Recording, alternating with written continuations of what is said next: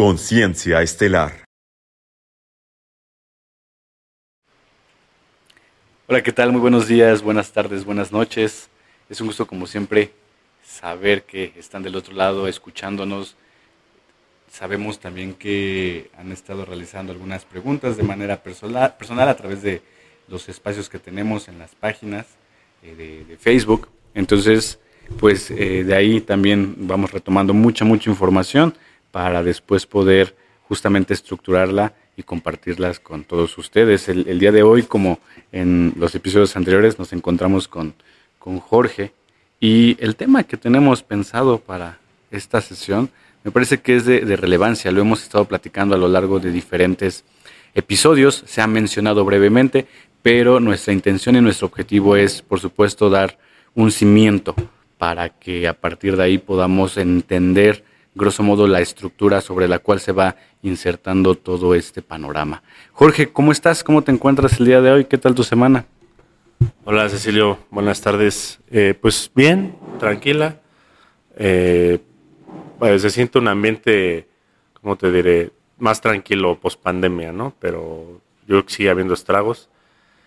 Y probablemente venga algo pronto. No sé qué es, eh, pudiera ser no creo que otra pandemia, yo creo que por ese lado ya no le van a dar, pero algo se están planeando, ¿no? Ya nos tocará en algún podcast abarcar ese tema. Sí, me parece curioso, ¿no? Porque después de, la pandemia, como que a estas alturas se suavizan, ¿no? Pero pareciera que se están preparando para algo más. Muy bien, pues ya estaremos eh, abiertos, ¿no? A todo, a toda la, la, información que pueda llegar, por supuesto, para, para platicarlo en ese sentido, ¿no? El gran tema que tenemos preparados para el día de hoy son las guerras de Orión, que se han mencionado en, diferentes apartados, en diferentes puntos. las personas también, fíjate que he platicado con algunas personas que en meditaciones han, mencionado qué es Orión, ¿no? Y, les llega la información y, me, parece que es también una, un indicativo, ¿no? Para, para centrarnos en eso el, día de hoy. Entonces, eh, muchas preguntas sobre esto, pero la inicial, la fundamental, ¿qué es Orión? ¿Por qué las guerras de Orión? ¿Qué pasa con Orión, Jorge? Ok, eh, primero, como dices, hay que eh, eh, pues, especificar o definir qué es Orión, ¿no? Antes de entrar al tema de, la guerra. bueno, nosotros conocemos Orión como una constelación. la vemos en, prácticamente la mitad del año. En el hemisferio norte nos toca más o menos eh, pues lo que es invierno, ¿no? Mm, pero va más allá de eso, Orión no nada más es la constelación. Eh, el nombre de Orión viene de, de la mitología, me parece. Es, era lo que denominamos como un Elohim. Los Elohims son eh, la primera, digamos, estructura de ingenieros siderales, podríamos decir, eh, secundarios o terciarios, ¿no? O sea, los Elohim son seres que pueden ya interactuar en la materia de forma física, no tanto que sean eh, angelicales o celestiales o inmateriales, sino ellos ya son físicos, ¿no? Entonces ellos operan desde la doceava dimensión para abajo. Ahora, de ahí viene el nombre de Orión. Eh, yo me imagino que ese nombre se lo pusieron pues por, eh, eh, como muchos otros nombres de constelaciones se ponen por, por mitología, pero en realidad no tanto es porque se parezcan animales, como pensamos, sino que todo este conocimiento viene de, lo ancestral, prácticamente de lo que es Sumeria y pueblos eh, anteriores a Sumeria. tenían conocimiento de los atlantes, de los lemurianos y sobre todo de los Anunnaki que venían de otros planetas. Entonces ellos traían la información más específica de cómo se conforma, eh, pues podemos decirle la Federación de Orión. Podemos denominar la Federación porque eh, pues es una estructura ya organizada, digamos que son casas de comercio, son imperios que se ponen de acuerdo y se relacionan para intercambio de mineral, genética. No se maneja dinero, ellos manejan intercambios, ¿no? Entonces, eh, pues si en un planeta hay uranio, como en este, pues intercambia, en otro ha de haber algo que no hay aquí. ¿no? Entonces, eh, así es como se manejan las casas de comercio a nivel estelar. Ahora, eh, Orión, nosotros pensamos que es la constelación, en realidad es algo más. Eh, científicamente se denomina brazo de Orión a esta parte de la galaxia. Nosotros estamos, si pondríamos la galaxia vista desde arriba, tiene varios brazos, brazo de Sagitario, no recuerdo los nombres, hay otros brazos, ¿no? Y a nosotros nos toca el brazo de Orión, ese es el nombre, digamos, oficial. Eh, me parece que en el libro de Urantia le dicen eh, la nebulosa o nebulosa de Andronover, que es lo mismo, ¿no? Y el libro de Urantia es la, pues digamos, la Biblia pleyadiana, ¿no? Fue canalizada por ahí de los años 50 más o menos, eh, y de ahí basamos gran parte del conocimiento que se ha impartido eh, pues en este, en este canal y en la página. Entonces, Orión, digamos, es una estructura organizada para intercambio de todo tipo, ¿no? Eso es lo que es Orión, ¿no? Em, no sé si gustarías que ya pasáramos a alguna otra pregunta.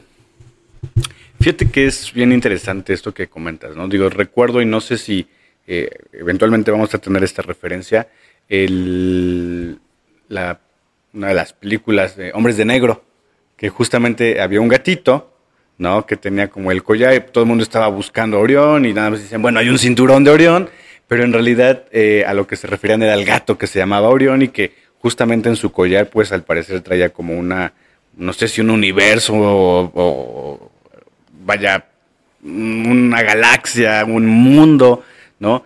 Y no sé si eso también tenga que ver una implicación con los Surman, ¿no? Digo, a lo mejor son como referencias que, están ahí, digo, ahorita con lo que comentas, pues eh, me, viene que podría ser eso. Entonces, a ver, entendamos que como alguna, en alguna otra ocasión lo mencionaste, ¿no? Como es arriba es abajo, la organización que están teniendo este tipo de civilizaciones, por supuesto que eh, nosotros las emulamos en la medida de lo posible, la diferencia es que, bueno, si aquí hay de todo, pues el dinero no necesariamente, y el dinero es la parte de, ¿no? A diferencia del intercambio genético o, mineral, material que pueda existir, ¿no? ¿Qué es, si aquí en, el planeta Tierra, si en esta realidad, lo que desata o lo que podría desatar una guerra es justamente el, el hecho de más poder, más territorio, más influencia, ¿qué lo hace a nivel cósmico, a nivel estelar? ¿Qué es lo que desata una guerra, ¿qué, ¿cuál es el detonante o cuáles son las variables? Pienso que no solo sería una. ¿Cuáles serían las variables que detonan que entonces pasemos de este tipo de intercambio a entonces una guerra? Ok. Bueno, las guerras se hacen por diferentes causas, ¿no? Por diferencias, por querer más. Eso, digamos, es un detonante que ocurre en todos lados, no nada más en, en algo en específico. Entonces, la guerra de Orión no fue por más territorio o por diferencias. Fue, es, es, algo, digamos, todavía más difícil de entender. Es, es más allá de la política, porque vamos a entender que las guerras de Orión son atemporales. Atemporales me refiero a que, desgraciadamente, eh, el nivel de tecnología que se usó ya en esa guerra sobrepasa los límites del tiempo. Entonces, muchas civilizaciones para poderse salvar los ingenieros siderales las reubicaron en tiempos o muy primordiales o muy, muy después para que no les tocara la guerra y pudieran seguir su evolución, para que no tuvieran un, este, un roce, digamos, o pues un enfrentamiento que no era necesario para la evolución de ciertas civilizaciones. Lo malo es que muchas otras que descubrieron que se podía hacer eso, pues también usaron los portales del tiempo y la guerra se hizo totalmente atemporal. Entonces, la guerra se, se, se, expandió no nada más en todo lo que es este sector del universo, sino que también se, se fue a todos, a todos los momentos. Entonces tenemos que esa guerra está afectando cuando estaba la Tierra en sus inicios, ¿no? cuando empezaba a formarse, o antes, incluso después, cuando ya no estemos, va a seguir la guerra, porque es atemporal.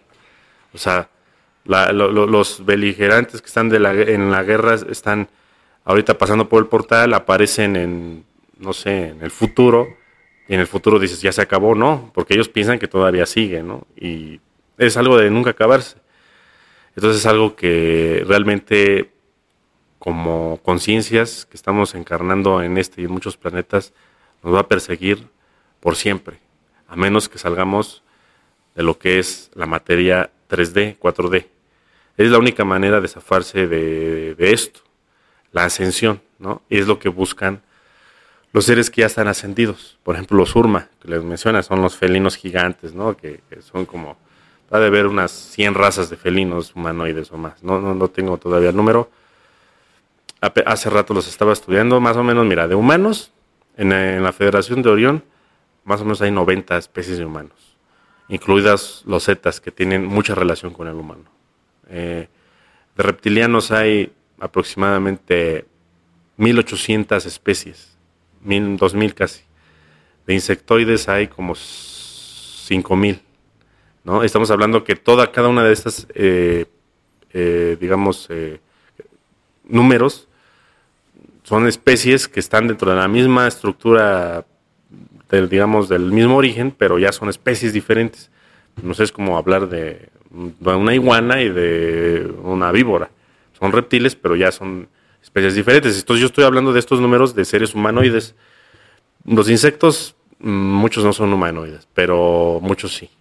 Eh, la estructura humanoide surge de los proyectos eh, de cada uno de los ingenieros siderales. Ellos también traen una matriz humanoide, digamos, de cinco puntas, ¿no? De ahí viene en la geometría sagrada. Porque muchos dicen, no, no, no, pero es que no es posible que los extraterrestres traigan forma humana, también traigan dedos. No, es que viene, todo viene de una raíz genética de los ingenieros siderales que usan la geometría sagrada y la plasman en la creación. ¿no? Por eso es que somos nosotros así. Ahora, em, toda la Federación de Orión, digamos, en una linealidad, para no perdernos en, el tiempo, digamos de ahora, tiene lo que es la Federación Sirio y Federación Orión, que son los más grandes. Ahora, Sirio es un portal, o sea, la estrella Sirio, son dos, son tres estrellas juntas, pero desde aquí se ve como una, es un portal Kumara. Ahora, esa es la capital Kumara de la Federación. Ahora, si te quieres ir a la capital eh, de lo que es Reptil, donde están la mayoría de ellos, es Orión pero sin embargo hay de todo también ahí, sobre todo en Betelgeuse, las Tres Marías, eh, Rigel. Ahora, si te vas a la capital eh, militar de Orión, es Alcione, se la dieron a los pleiadianos. Ahora, todos estos están puestos de acuerdo, no es que estén peleando. Digo, hay una, ¿cómo te diré? Hay ya un acuerdo, ¿no? Sin embargo, hay muchos grupos rebeldes, atemporales también que ya no, es, que no están alineados a toda esta estructura. A ellos hacen lo que quieren. O sea, si quieren abducir, abducen, conquistan planetas. Entonces, toda la federación tiene que mandar grupos policíacos, por así decirlo, de resguardo de los planetas, sobre todo los que no se pueden defender, ¿no? que tienen tecnología básica o están primitivos, tiene que tener protección de la federación para que se desarrollen esos, eh, digamos, esas civilizaciones por sus propias cuentas, sin intervención. Em, ahora, las máximas guerras que hubo fueron hace muchísimo más tiempo, ¿no? En, un, digamos, en una linealidad del sistema solar. No nos vamos a perder en el tiempo. Vamos a, tomar las linealidades de respectivo a donde estamos, ¿no? Entonces, la, digamos, la, máxima, el auge de la máxima guerra más o menos sucedió antes de que la Tierra misma existiera. No sé si tiene, le calculan como 5 mil millones de años, algo así a la Tierra. Fue antes de eso, el auge. Entonces, la Tierra, Venus y otros, por ahí otros eh, planetoides o lunas, satélites, no son de este sistema. Fueron puestos después de la guerra y después de la destrucción de este sistema. Entonces, este, bueno, esa es, eh, digamos que, parte de, la estructura en donde estamos y de todas las razas que, que pues, este, que, están involucradas, porque pensamos que a lo mejor eh, son reptiles contra felinos o humanos contra reptiles. No, no, no. hay de todo, ¿no? Y así como hay reptiles eh, negativos, hay también benévolos. Lo mismo con los humanos, lo mismo con un montón de otras especies que no han ascendido. Ahora, las que ya están ascendidas tratan de ayudarnos para sacarnos de, digamos, de este, de este lugar en el que estamos ahorita inmersos, eh, de la dualidad, ¿no? Sería.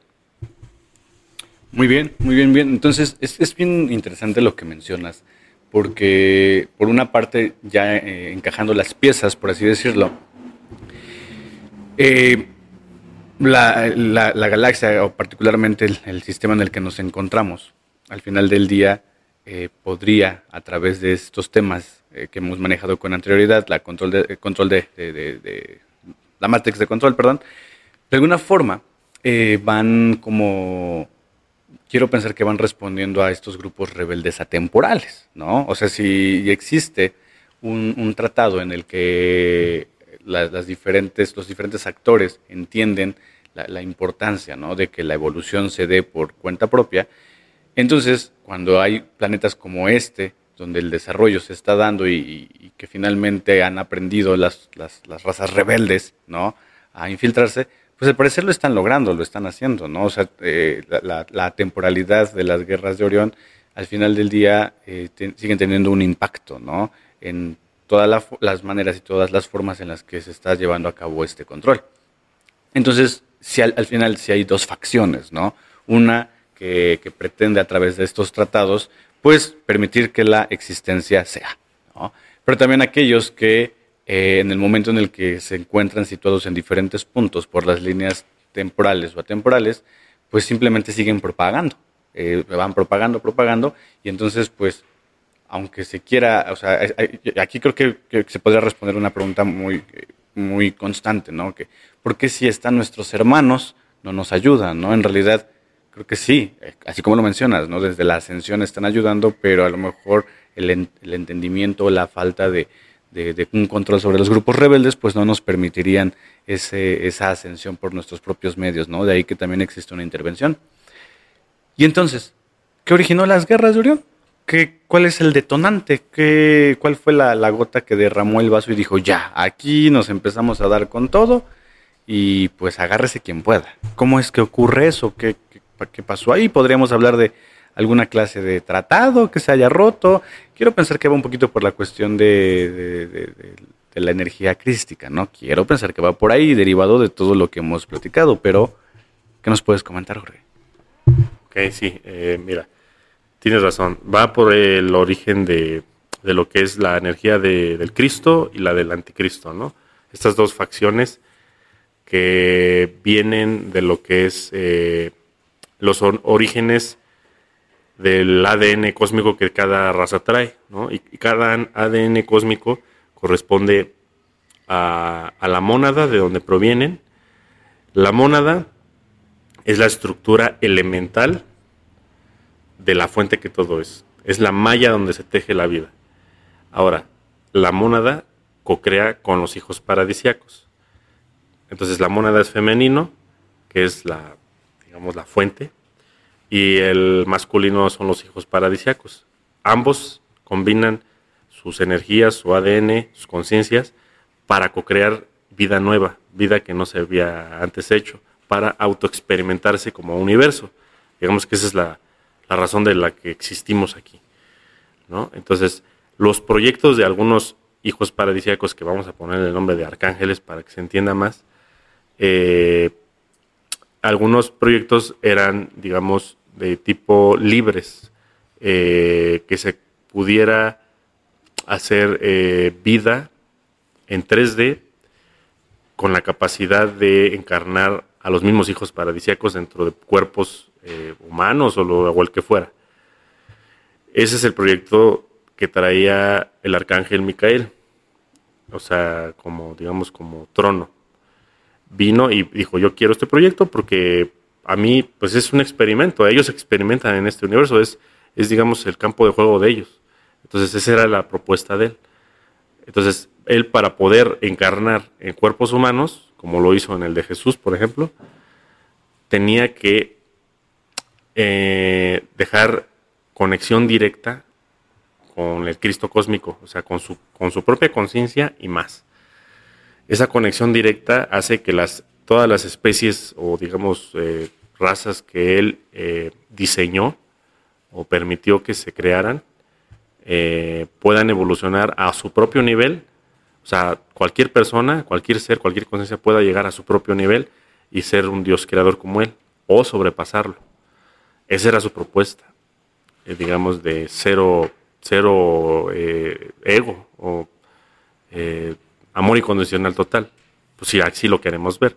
A ver, algunos otros arcángeles no permitieron esto. Dijeron, no es posible, porque si se sale de control, tú no vas a poder pararlo. Si alguien llega a tener el poder que, que sobrepase los míos, si se sale de control, ¿quién los va a parar?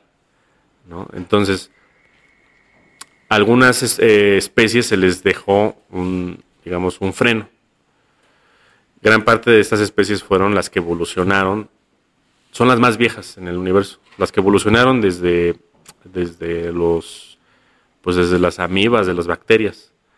Estas especies que digamos que siguieron la, evolución de Darwin, eh, que son millones de años, millones de años más viejas que el humano, eh, tienen ese freno. Ellos, ellos solo pueden evolucionar hasta cierto límite en conciencia y ya más después ya no. Entonces esas especies, que son como por ejemplo algunas reptiles y las insectoides principalmente, que evolucionaron de, de, pues de, ser sanguijuelas a, pasar al trilobite y luego al reptil y así, eh, solo pudieron evolucionar de forma tecnológica, ya no pudieron avanzar más. Entonces, eh, la propuesta de Micael era que cuando se enteró de todo esto, dijo, bueno, yo voy a introducir algunas especies, y fue cuando él, metió al humano, por medio de los Urma. Los Urma ya eran más viejos. Eh, eh, por medio de ellos diseñaron al humano, que en realidad el humano viene de otro universo, donde ya había funcionado. Dice, este proyecto funcionó en otro, en otro lugar, vamos a insertarlo para ayudar a que muchas otras especies se combinen con el humano y tengan mi ADN y puedan trascender o ascensionar. Entonces la idea era de que esta polaridad creara movimiento, movimiento en el universo. Movimiento no de tipo guerra, sino de pues de que se de que no fuera estático, que hubiera diferencias y todo esto habría guerra, pero dentro de la medida de lo normal, pero que creara la capacidad de que estos seres, tanto unos como otros, se interrelacionaran. Pero bueno, eh, todo esto falló porque los seres anticrísticos, podríamos decirles así, no es que sean malos, es que ellos no tienen la conexión, evolucionaron a un nivel estratosférico, eh, tecnológico. Entonces ellos también por su soberbia, su tiempo en evolución, se creen dueños del universo.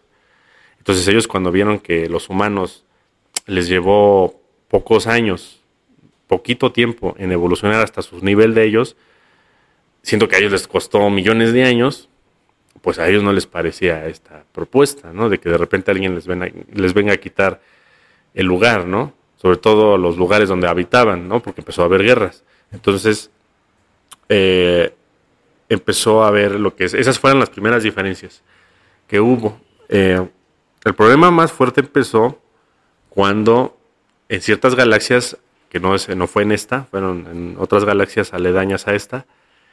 Eh, hubo proyectos de, los reptiles tremendos, muy, muy, muy elevados. Eh, tecnológicamente, digamos, ya somos incapaces de entenderlo, que fue que crearon y replicaron el universo. Ellos, como no podían ser dioses, digamos, llegar al nivel de, de los arcángeles, que son digamos, los dioses. Ellos se, querían eh, convertir en dioses tecnológicos, entonces ellos crearon, replicaron el universo tecnológicamente y lo recrearon en lo que llamamos eh, las boyas Dakar o boyas de Sextatron, tienen varios nombres. Estas boyas son naves que están entre las dimensiones y pasan desapercibidas eh, a, las, a todas las jerarquías, incluidos los arcángeles. Y ahí es donde replicaron el universo, para que ellos y ahí sí fueron los dioses. El problema fue que para que hubiera movimiento y vida en estos universos tenían que llevarse almas reales y meterlas a los universos tecnológicos. Ese fue el real problema, porque tenían que abducir, vampirizar empezar a matar a todo un sistema solar, digamos, y chuparse todas esas almas y ponerlas a encarnar en ese mismo sistema replicado en su Matrix del umbral, digamos, o las boyas de, Dakar, como les quieran decir. Ese fue el real problema. Eso fue lo que creó eh, la polaridad máxima y de que las jerarquías tuvieran que intervenir. Tuvieron que bajar las jerarquías. Nunca habían intervenido a nivel físico y ahí sí tuvieron que intervenir. Cuando intervienen en la galaxia de estos reptiles, salen todos, pues digamos, huyendo y empiezan a invadir las otras galaxias la, nuestra fue invadida por varios portales, porque digamos entre galaxias está el espacio intergaláctico, que es súper difícil de atravesar, pero existen portales que dejaron los Elohims cuando estaban construyendo el universo. Entonces, por ahí se pasaron. Llegaron aquí por, por la constelación de Pegaso y por el portal de sextante, que es como una mini galaxia que está abajo de la nuestra. Y ahí entraron a invadir. pero traían otra propuesta. No iba, estos reptiles que entraron, que se llaman los Chopats, no son, ya no eran reptiles físicos, ya eran prácticamente eran etéricos, no, no, no eran perceptibles. Entonces cuando invaden, nadie los ve. Pero ellos empiezan a invadir lo que es las mentes porque ellos dijeron, bueno, ya vimos que la guerra no funcionó, nos van a volver a derrotar. La confederación o las jerarquías, ¿no? Las potestades, los arcángeles. Pues se van a volver a enterar y no, no, no queremos eso. Entonces ellos dicen, vamos a invadir las mentes de las personas. Entonces es cuando entran, por ejemplo, aquí al Imperio de Orión, se dan cuenta de que hay manera de, de meterse dentro de las mentes y la manera más fácil de dominar es, digamos, por los pecados capitales, ¿no? y se empiezan a infiltrar en la política y en, los, en, la, lo militar y empiezan a, crear corrupción. Pero siempre estuvieron ya dominando a los líderes. Ya es cuando empieza la polaridad en este sector de la galaxia. Ahí así es como empieza ese es el origen de, las guerras de Orión. De la, digamos, de, del no permitir que ciertas razas evolucionen y ellos por medio de, la tecnología superaron los límites y ellos, como ya no encontraron otra manera, quieren evolucionar a través de la vampirización de razas crísticas. Entonces es por eso que la polaridad y la dualidad están tan fuertes en este planeta, en este sistema y en esta galaxia, digamos. Muy bien. Fíjate que me surgen varias preguntas. Una la, o sea, la primera de ellas es, eh, quiero pensar que por el hecho de ser humanos, al menos aquí, dentro de, este planeta, eh, tendríamos ese acceso a la conciencia crística. creo, que se daría, sería como algo inherente ¿no? al, ser humano entonces. Luego entonces, eh, la, forma en la que el ser humano puede entrar a, todo, toda esta, esta conexión quiero pensar que puede ser a, través de diferentes prácticas, ¿no?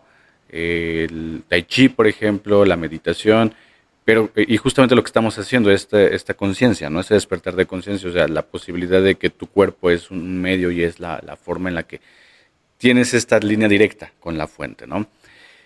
Primera pregunta entonces, ¿qué pasa con aquellas personas que, porque entonces, no sé si dar, supongo que lo daría por hecho, ¿no? Aquellas personas, llamémosla malas, ¿no? Y malas, no, no, no nos vamos a un extremo. Alguien que tira basura en la calle. Sí tiene esta sí teniendo esa conciencia crística, ¿no? Finalmente eh, las acciones que, que, está llevando a cabo no, no denotan o no tendrían una intervención directa con, con esta, esta conexión. ¿no? Quiero pensar que va por ahí, o sea, sobre todo por la complejidad. Cuando me dices conciencia de crística, lo que quiero pensar, y por, por darle una imagen, es vamos a, a, pensar en la torre latinoamericana, ¿no? Y el hecho de que tire basura a lo mejor es un postecito de luz.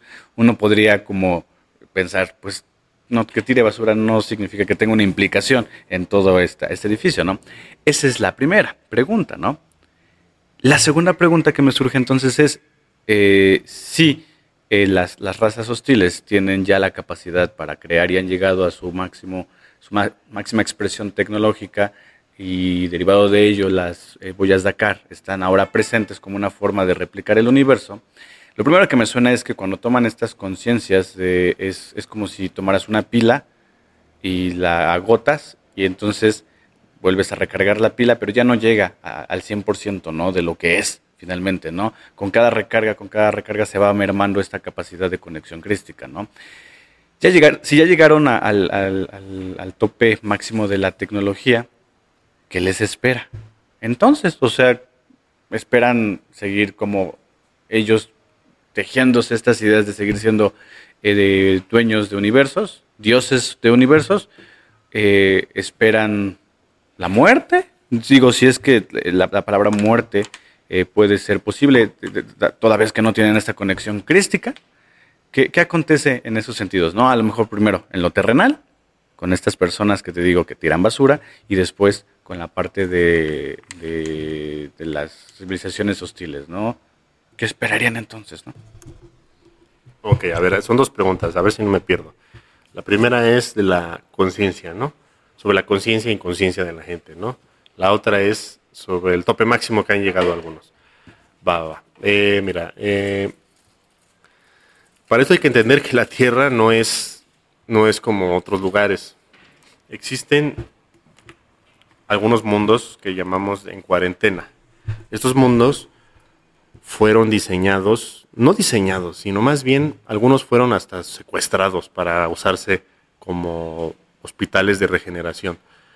Cuando acaba la guerra de Orión, digamos acaba entre comillas porque te digo que es atemporal, pero llegó a un nivel máximo donde se destruían, eh, usaban un tipo de bombas, eh, la ciencia les denomina bomba de quark, que es eh, la capacidad de crear una singularidad. Y esa singularidad, que era un agujero negro como del tamaño de una pues, un balón de baloncesto. Y ese balón eh, es un agujero negro que puede absorber un planeta en pocas horas. Un sol lo deshace en pocos días y una galaxia lo deshace en pocos meses. Entonces ellos deshicieron galaxias enteras. Entonces ocurre que todas las galaxias y todas las estrellas están balanceadas por los ingenieros siderales eh, por una geometría sagrada. Nosotros las vemos y creemos que están al azar. Realmente tienen una armonía de estar en ese lugar porque tenían que estar. Entonces, si tú quitas una, vas a desbalancear la galaxia y, en, pocos años vas a crear un, desbalance y vas a, vas a perder planetas y civilizaciones enteras, ¿no? Entonces, se tuvo que parar la guerra. O sea, digamos que por eso hablo que se para, o sea, que acaba la guerra. O sea, la, guerra máxima de destrucción acaba y se vuelve a regenerar un poco de, lo que había. Entonces, los ingenieros, en los ingenieros siderales, eh, por medio de, varias órdenes, la eloquímica, los, la Nonadec y muchos otros, porque digamos dentro de estas órdenes que en un futuro las vamos a explicar, eh, están digamos muy elevadas y se tienen que fractalizar para poder interactuar con la materia atómica. Entonces todos ellos pueden mover planetas, pueden mover soles, pueden mover, pues para ellos es, eh, tienen pues, el poder de Dios, manejan lo que es mover, como si tú agarras una pelota de baloncesto, un planeta, y lo ubicas y lo pones a rotar y a trasladarse alrededor de una estrella. Este sistema solar eh, era la capital eh, de la raza humana hace más o menos cuando estaba el auge de la guerra de Orión, más o menos eso como unos 8 mil millones de años. Son aproximados los datos. Eh, este sistema tenía tres soles, lo que es el sol que, que tenemos, eh, que es una enana marrón, y otro que se llama Slot. Ya lo identificó la, este, los astrónomos, ya está identificado. Esa es una enana roja. Nuestro Sol es una enana amarilla. y el otro es una enana marrón. Eran tres, digamos, superestructuras de, de estrellas que tenían rotando más o menos lo que era alrededor, poco menos de 100 planetas habitados. Era un macro sistema solar, macro de macro, y era la capital de los humanos.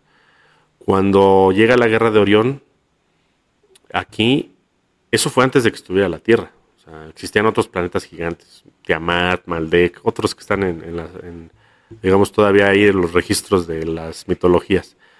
Em, se desajusta todo. Entonces tienen que volverlo a reajustar para que no se destruya todo.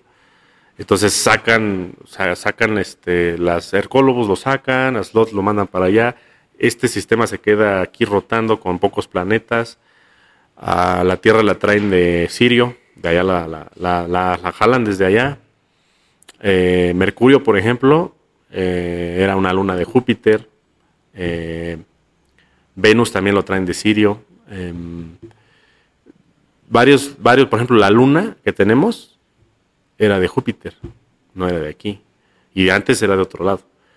Entonces, vuelven a reestructurar el, sistema solar y varios planetas, más o menos como unos, en este sector de, Orión, o de nube de Orión, más o menos unos, eh, que son como más de 300 planetas en cuarentena. Estos planetas en cuarentena son lugares de regeneración para todas las conciencias que fallecieron en la guerra. Entonces estas conciencias, eh, digamos que son de todas las razas, porque tú estás hablando de que si alguien tira basura y de que alguien es malo por ser humano, pero no estamos todavía entendiendo que aunque tengas un cuerpo humano, avatar, puedes tener una, una conciencia que proviene de una mónada reptil, o de una mónada insectoide, una mónada felina, una mónada aviar, una mónada cetácea.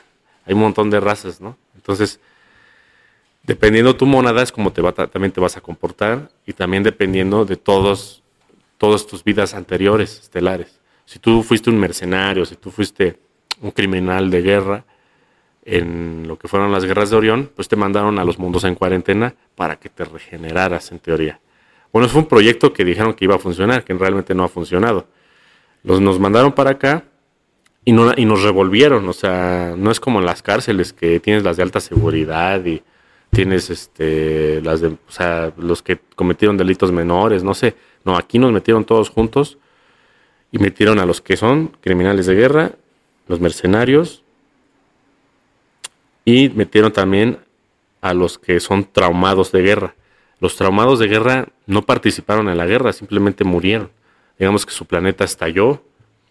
Vamos a poner un ejemplo. Estalló el planeta y mm, llegaron los Chopats y abdujeron a todas las almas y las pusieron a encarnar en, en las boyas de Dakar un millón de años.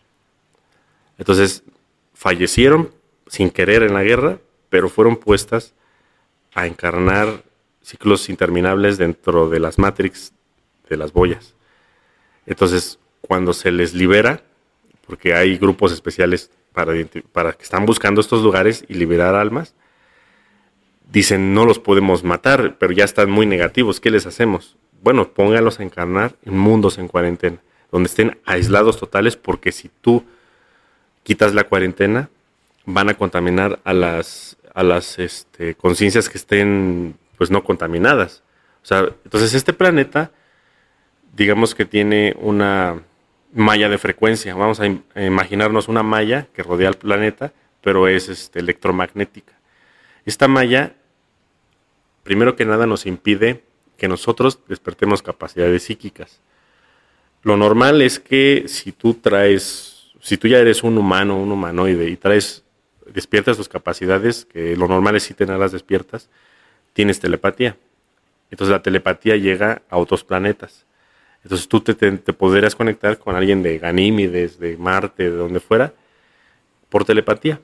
Entonces, si nosotros somos como enfermos, estamos como enfermos, no nos pueden dejar que propaguemos toda nuestra negatividad a otros planetas. Entonces se tiene que cerrar este planeta completamente No podemos recordar vidas pasadas porque estaríamos recordando las vidas en otros planetas que fueron tremendas y de pura guerra. Y aún así, aunque no las recuerden, todas las civilizaciones de este planeta han estado siempre en guerra.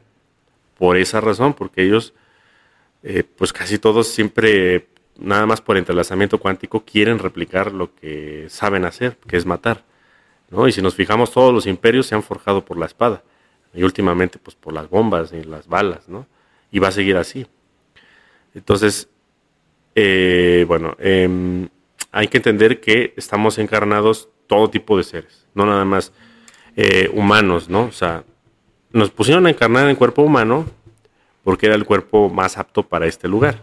Ya estaba configurado, ya tenía oxígeno en tal nivel, gravedad en tal nivel, y está hecho para nosotros.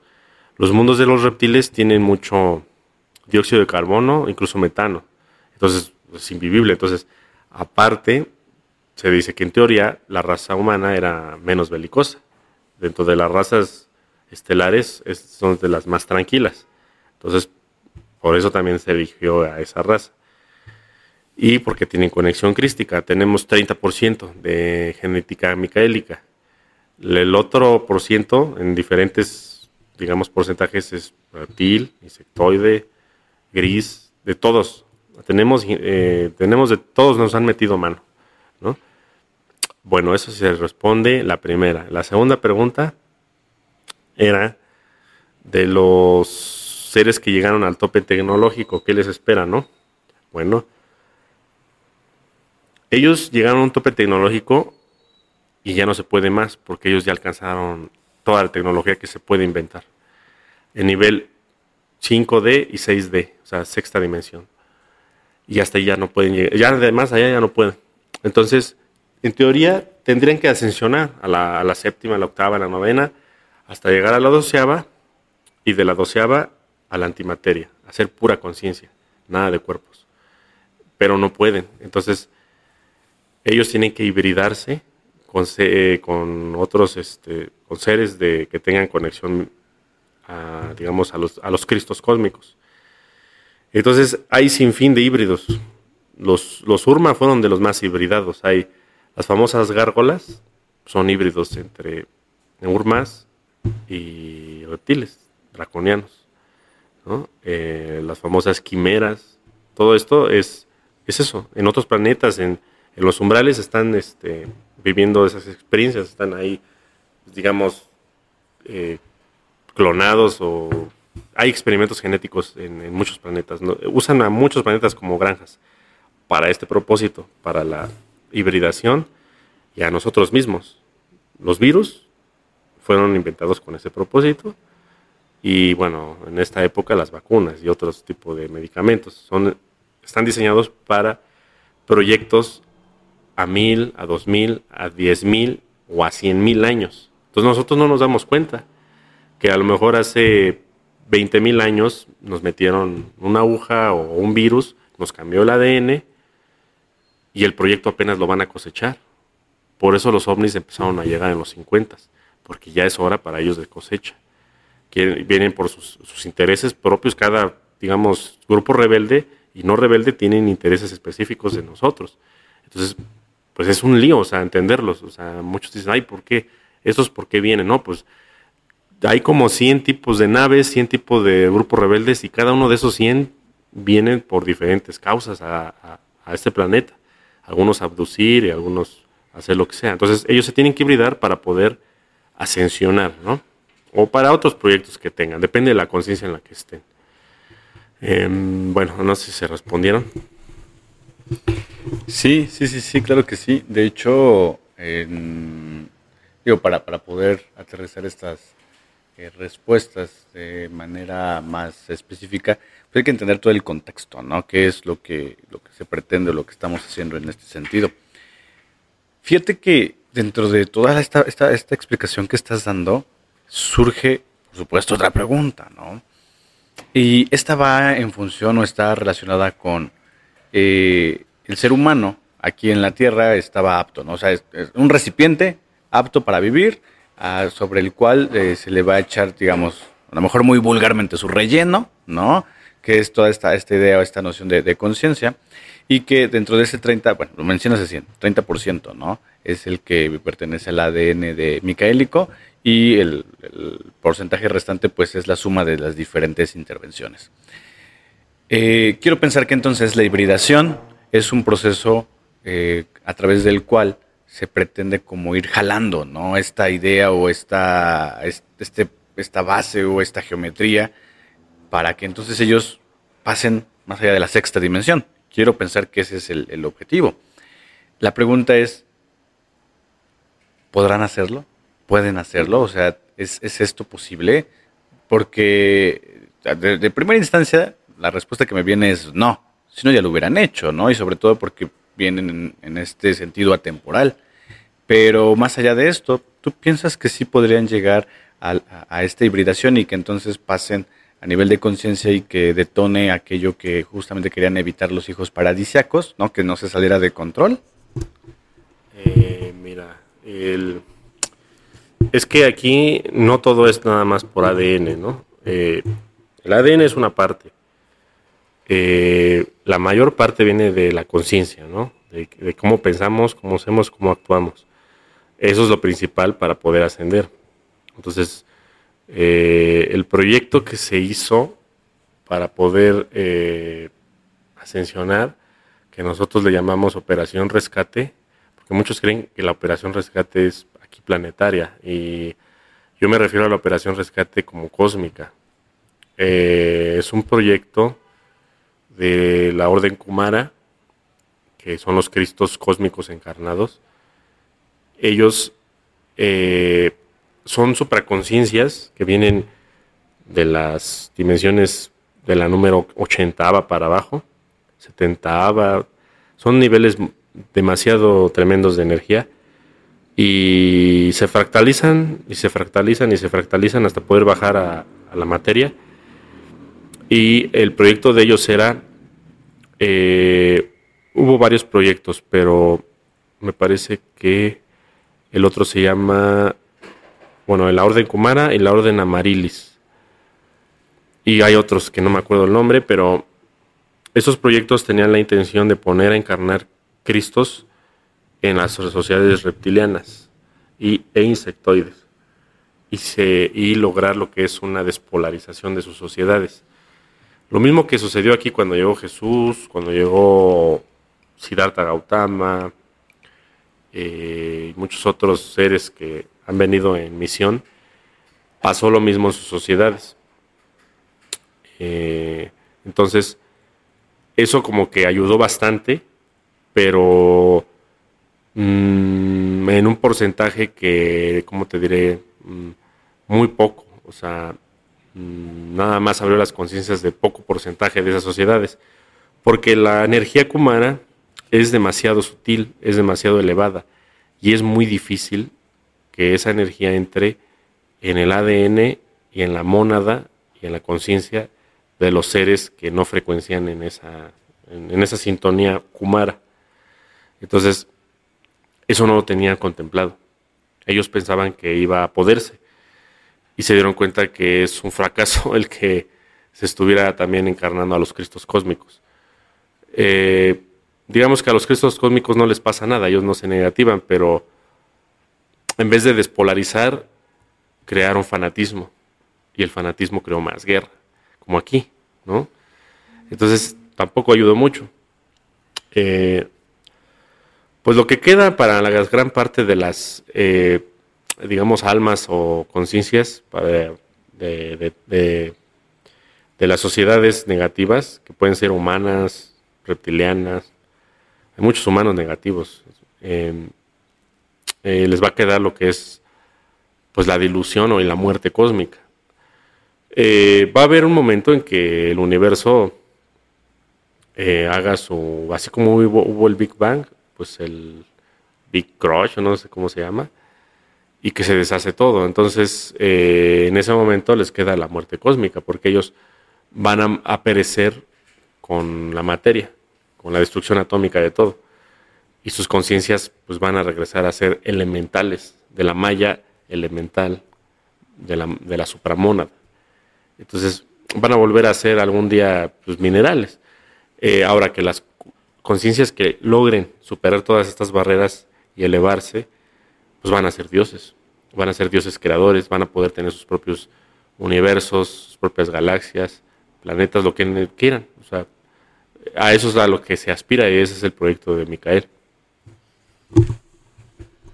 Entonces podríamos decir que al final del día, si, si las mónadas o los hijos paradisiacos quisieran dar un reverse, sí, un reversazo, eh, a lo mejor suena muy, vaya, como muy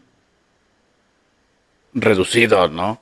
Podrían poner control Z y ¡pum! regresa, ¿no? De alguna forma a, a, a toda esta, a esta idea de experimentarse, ¿no? O sea, se experimentaron, pero tienen como no sé, te digo, es muy reducido, ¿no? Como esta posibilidad de decir, listo, ya experimentamos, ya vimos qué pasó, ya vimos todo lo que sucedió, toda la parte temporal, el hecho de que no hubiera conexión, lo experimentamos. ¡Pum! Control Z, ¿no? Pero así lo, estaba pensando en primer lugar, pero si después es eh, ponerle control Z es como empezar de nuevo, que yo creo que no sería la intención, más bien como lo mencionas, ¿no? Sería entonces dar un siguiente paso para que eh, se tenga esta, esta posibilidad de ser dioses eh, creadores y que que siga, ¿no? Que continúe, ¿no? Al final del día, si todo se desprende de esta, esta idea de lo femenino y lo masculino, pues se regresa a eso, ¿no? Entonces, pues es un juego, ¿no? Suena, suena como, como a un juego, ¿no? Al, al, al final del día, ¿no? Y, pero entender las reglas o entender cuál puede ser el contexto, pues es, es lo, lo que de pronto puede ser diferente o pesado o incluso para mucha gente fantasioso, ¿no? ¿Qué podríamos hacer? Entonces, para a lo mejor aterrizar toda esta información y no sé en qué medida a, lo cotidiano de nosotros, ¿qué podríamos hacer en la posición que nos encontramos?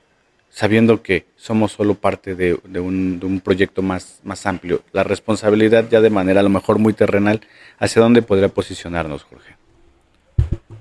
¿Tú te refieres como, como humanos, como sociedad o como, como individuo? Pues fíjate, sería interesante responderlo con cada uno de esos aspectos que mencionas. Digo, no, no se me había ocurrido, lo había pensado como, como ser humano, pero ciertamente, ¿no? Al final es como una intervención en lo, en lo social y pues más allá. Bueno, eh, yo creo que como humanidad nos queda poco tiempo, porque eh, pues eh, está demostrado que este experimento falló, falló desde hace miles de años, pero lo quisieron continuar. Y otros proyectos que había habido antes se destruyeron por porque habían fallado como Sodoma y Gomorra, o sea, fueron destruidos porque pues no funcionan. Y dijeron que con este eh, se iba a continuar hasta ver si se lograba una masa crítica para que ascensionara. Y más o menos estamos hablando que un...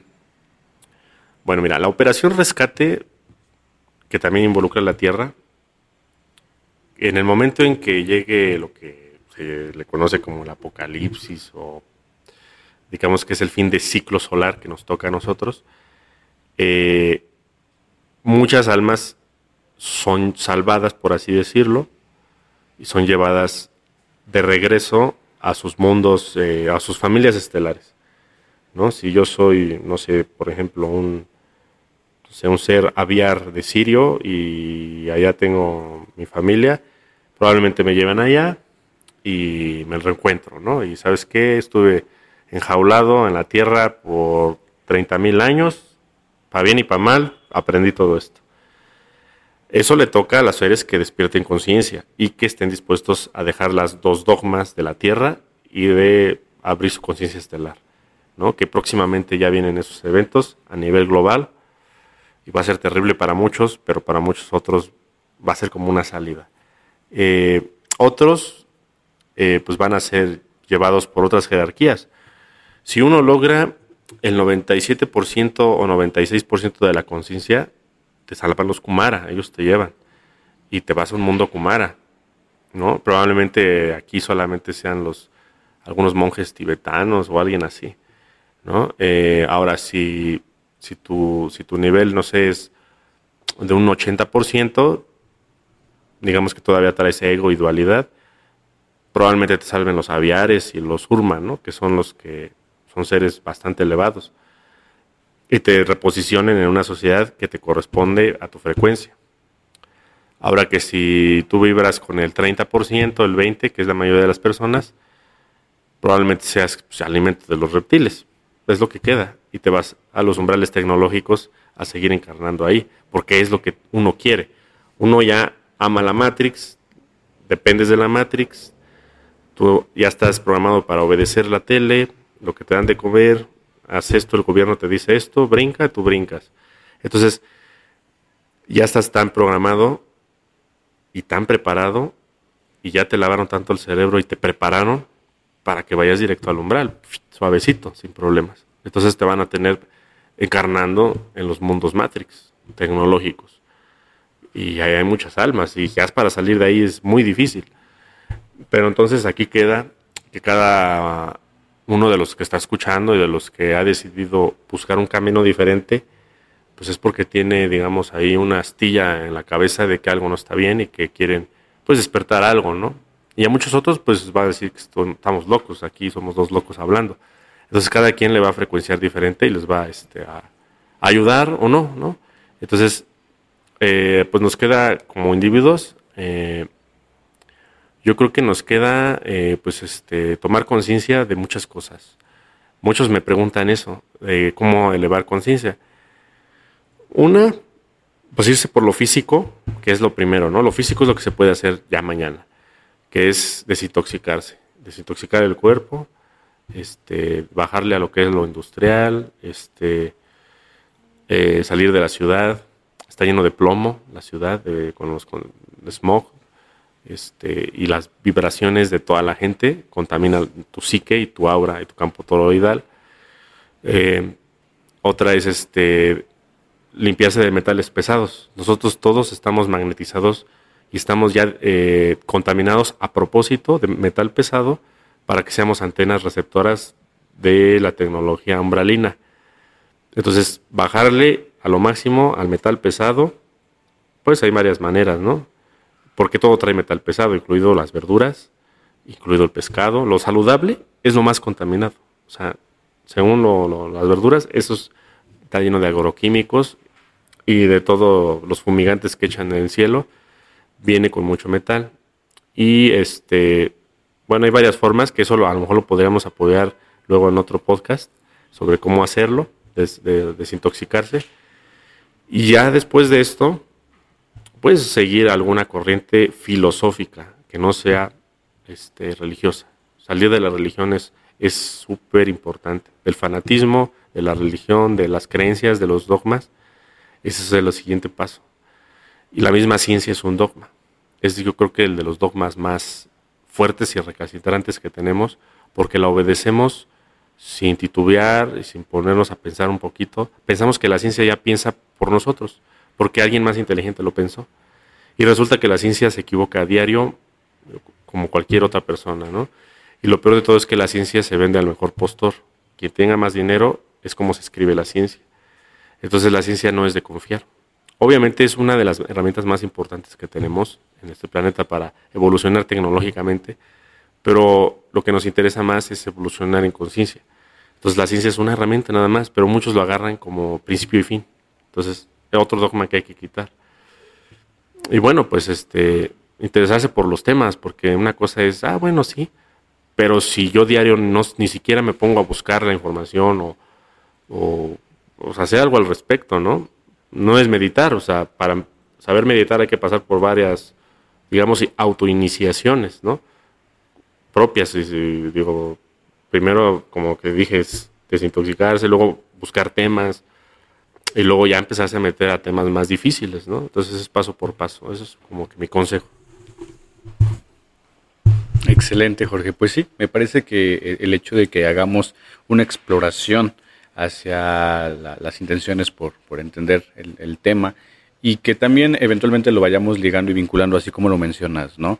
Hacia una práctica que por lo menos nos dé esa luz, ¿no? El hecho de decir, ok, desintoxicarnos. Bien, me parece que eh, tal cual es, uno de los primeros pasos y, yo creo que no nada sencillo, ¿no? Eso es un hecho que no es nada sencillo, pero eh, responde precisamente, ¿no? Queremos estar ahí también eh, al escuchar esto, ¿qué vamos a hacer? eh, derivado de, lo anterior, ¿no? Muy bien, Jorge, pues me parece que podríamos dar también una continuación eventualmente a, a, este, a este episodio en particular, así como los, los demás que también se van formando, ¿no? Quiero pensar que eh, también mucha de la, de la gente que esté escuchando le va a mover algo ¿no? Si están interesados, como lo dicen, va a mover algo y también es una forma en la que podemos seguir construyendo justamente este conocimiento estructurado para que siga permeando, siga permeando, siga creando una base y al final del día, pues que pueda eh, tener el efecto que para quien lo desee, lo, tenga en ese sentido, ¿no? Jorge, muchísimas gracias, gracias por tu tiempo, gracias por estar aquí. Ha sido un verdadero placer como eh, todas las veces que nos hemos reunido y pues no queda más que agradecerte. Sí, no, gracias a ti eh, por tu tiempo igual. Y yo creo que es un tema muy amplio, es como una introducción. Yo creo que vamos a tener que ponerle luego parte 1, parte 2, ¿no? Sobre el mismo título. Y pues igual esperamos este, pues sus preguntas. Eh, digamos que a mí sí me han hecho algunas, eh, pero me voy a dar el tiempo de empezar a escribirlas. Este, y pues eh, ahí estamos de, poniendo los temas en la página y pues eh, el canal va a estar aquí abierto, el podcast, como cada viernes. Excelente, muchísimas gracias, hasta luego.